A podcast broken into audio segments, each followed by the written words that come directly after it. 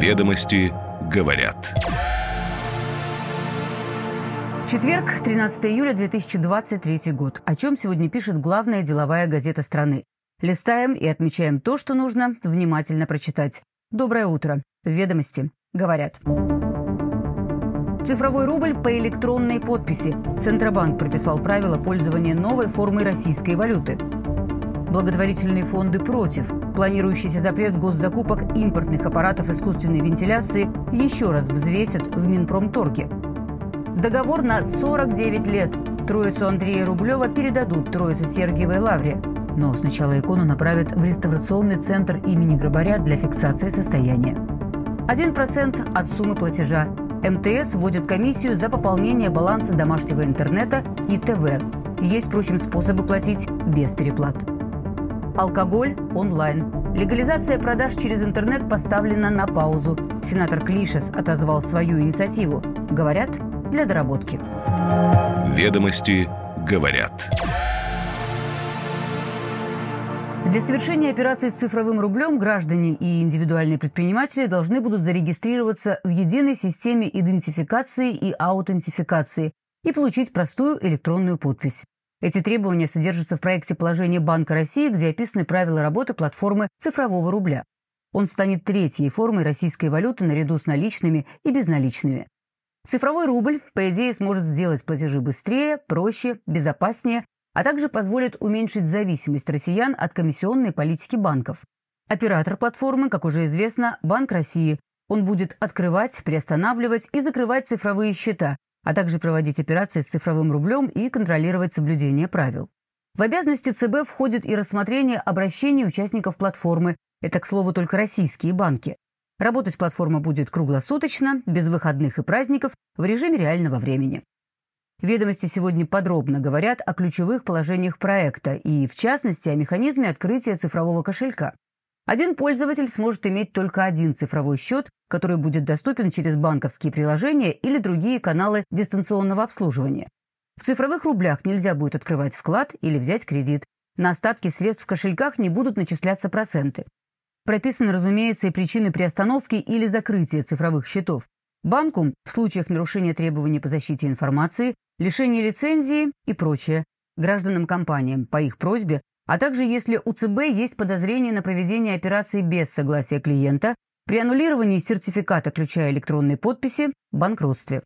Доступ возобновляется после устранения причины приостановки.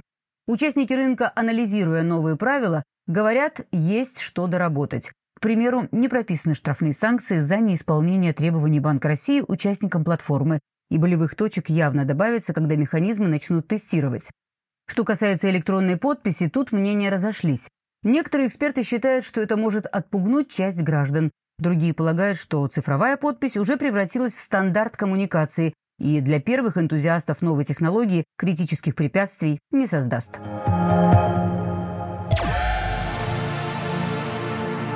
Представители девяти крупных благотворительных фондов выступили против введения запрета на закупку иностранных аппаратов искусственной вентиляции легких для государственных и муниципальных нужд.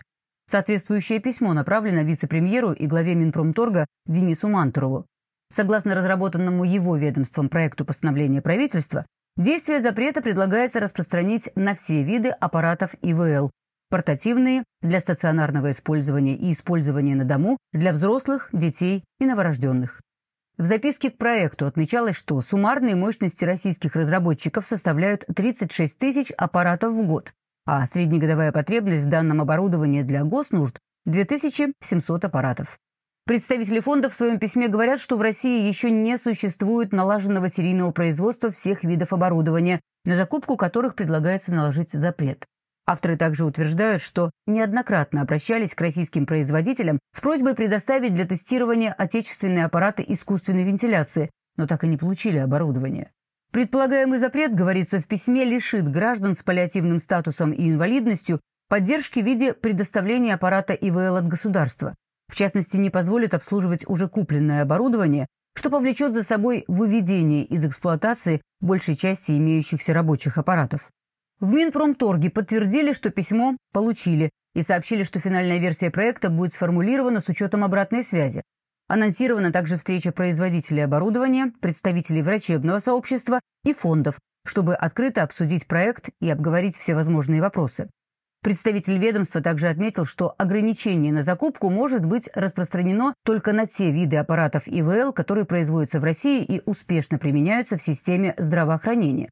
И что касаться это может только государственных закупок и не относится к частным клиникам, включая приобретение аппаратов благотворительными фондами. Эксперты, комментируя ситуацию, отмечают, что при всей поддержке импортозамещения аппараты ИВЛ – это критически важная техника, от качества которой зависит жизнь людей.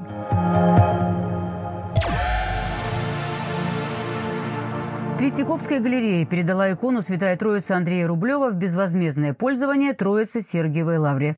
Соответствующий документ 12 июля подписали патриарх Кирилл и министр культуры России Ольга Любимова.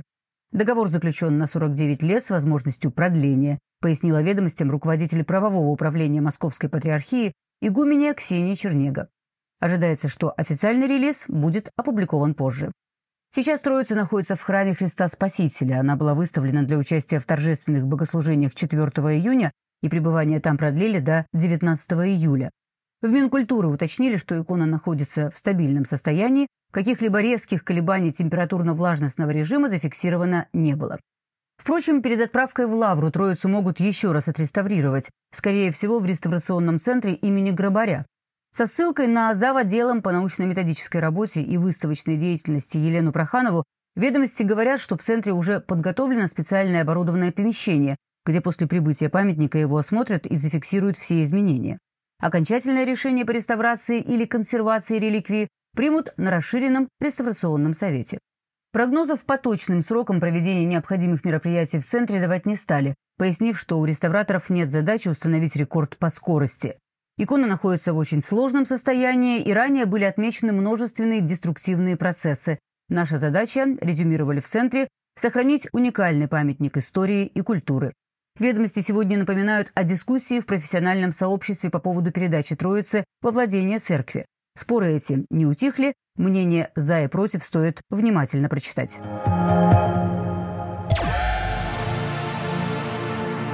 МТС с 27 июля вводит однопроцентную комиссию за пополнение счета при оплате стационарного телефона, услуг домашнего интернета и ТВ.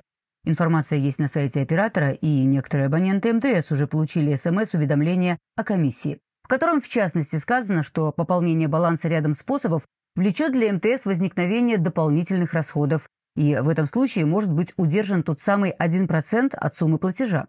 На сайте оператора, впрочем, сказано, что без комиссии можно пополнить баланс с помощью автоплатежа МТС или любого банка в магазинах оператора или карты МТС банка в приложении «Мой МТС» и на сайте. Комментарии, полученные ведомостями от компании, больше ясности в вопрос не добавили. В марте CNews писал, что Теле2 также планирует введение комиссии за пополнение баланса. Представитель оператора объяснял изданию, что взимаемая с абонентов сумма частично возмещает расходы на оплату комиссии партнерам, которые берут ее за организацию пополнения лицевого счета.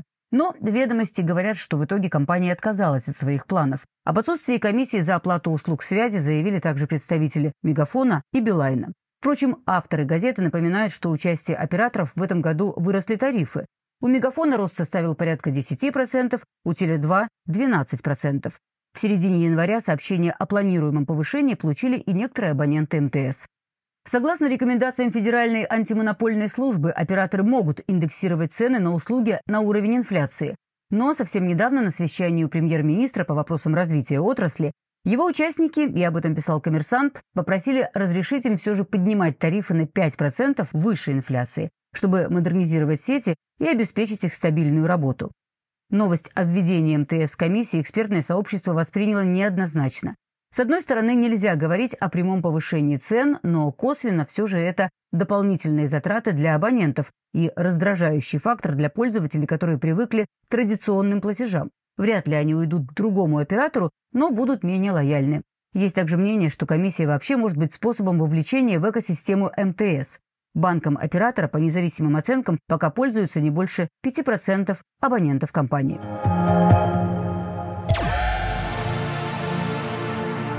Легализация онлайн-продаж алкоголя поставлена на паузу. Сенатор Андрей Клишес отозвал направленный в правительство свой законопроект о регулировании дистанционных продаж. Ведомости говорят об этом со ссылкой на источники, знакомые с обсуждением инициативы. И вроде как речь о доработке, после замечаний Минфина, суть которых, впрочем, собеседники газеты не уточняют. Но ранее в ведомстве заявляли о необходимости регулирования онлайн-оборота спиртного, сообщая, что нелегальный оборот в интернете достиг в прошлом году 30 миллиардов рублей с долей фальсификата в 50%. Согласно предложенным Клишесом поправкам к действующим законам, продавать алкоголь в интернете с доставкой покупателю имели бы право компании с лицензией на закупку, хранение, поставку спиртного и или лицензию на розничную продажу при условии включения сайта продавца в спецреестр.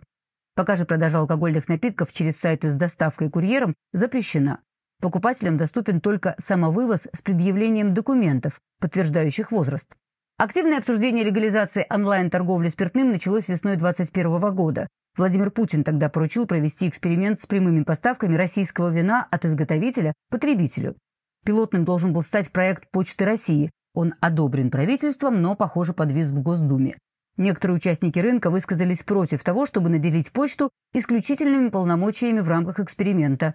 Предлагалось допустить к нему крупные маркетплейсы и ритейлеров, обладающих не меньшим опытом и возможностями доставки.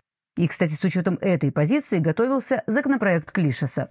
Что касается споров вокруг разрешать, не разрешать, то однозначно об опасности легализации онлайн-торговли алкоголем исторически предупреждал Минздрав. Но большая часть участников дискуссии скорее «за», и полагают, что это может стать инструментом поддержки отечественных виноделов. Но, разумеется, необходимо обеспечить высокое качество контроля и адекватные инвестиции в продвижение. Ведомости говорят. Каждое утро по будням «Ведомости говорят». Вашему вниманию краткий обзор свежего номера главной деловой газеты страны. Остаемся на связи. До завтра.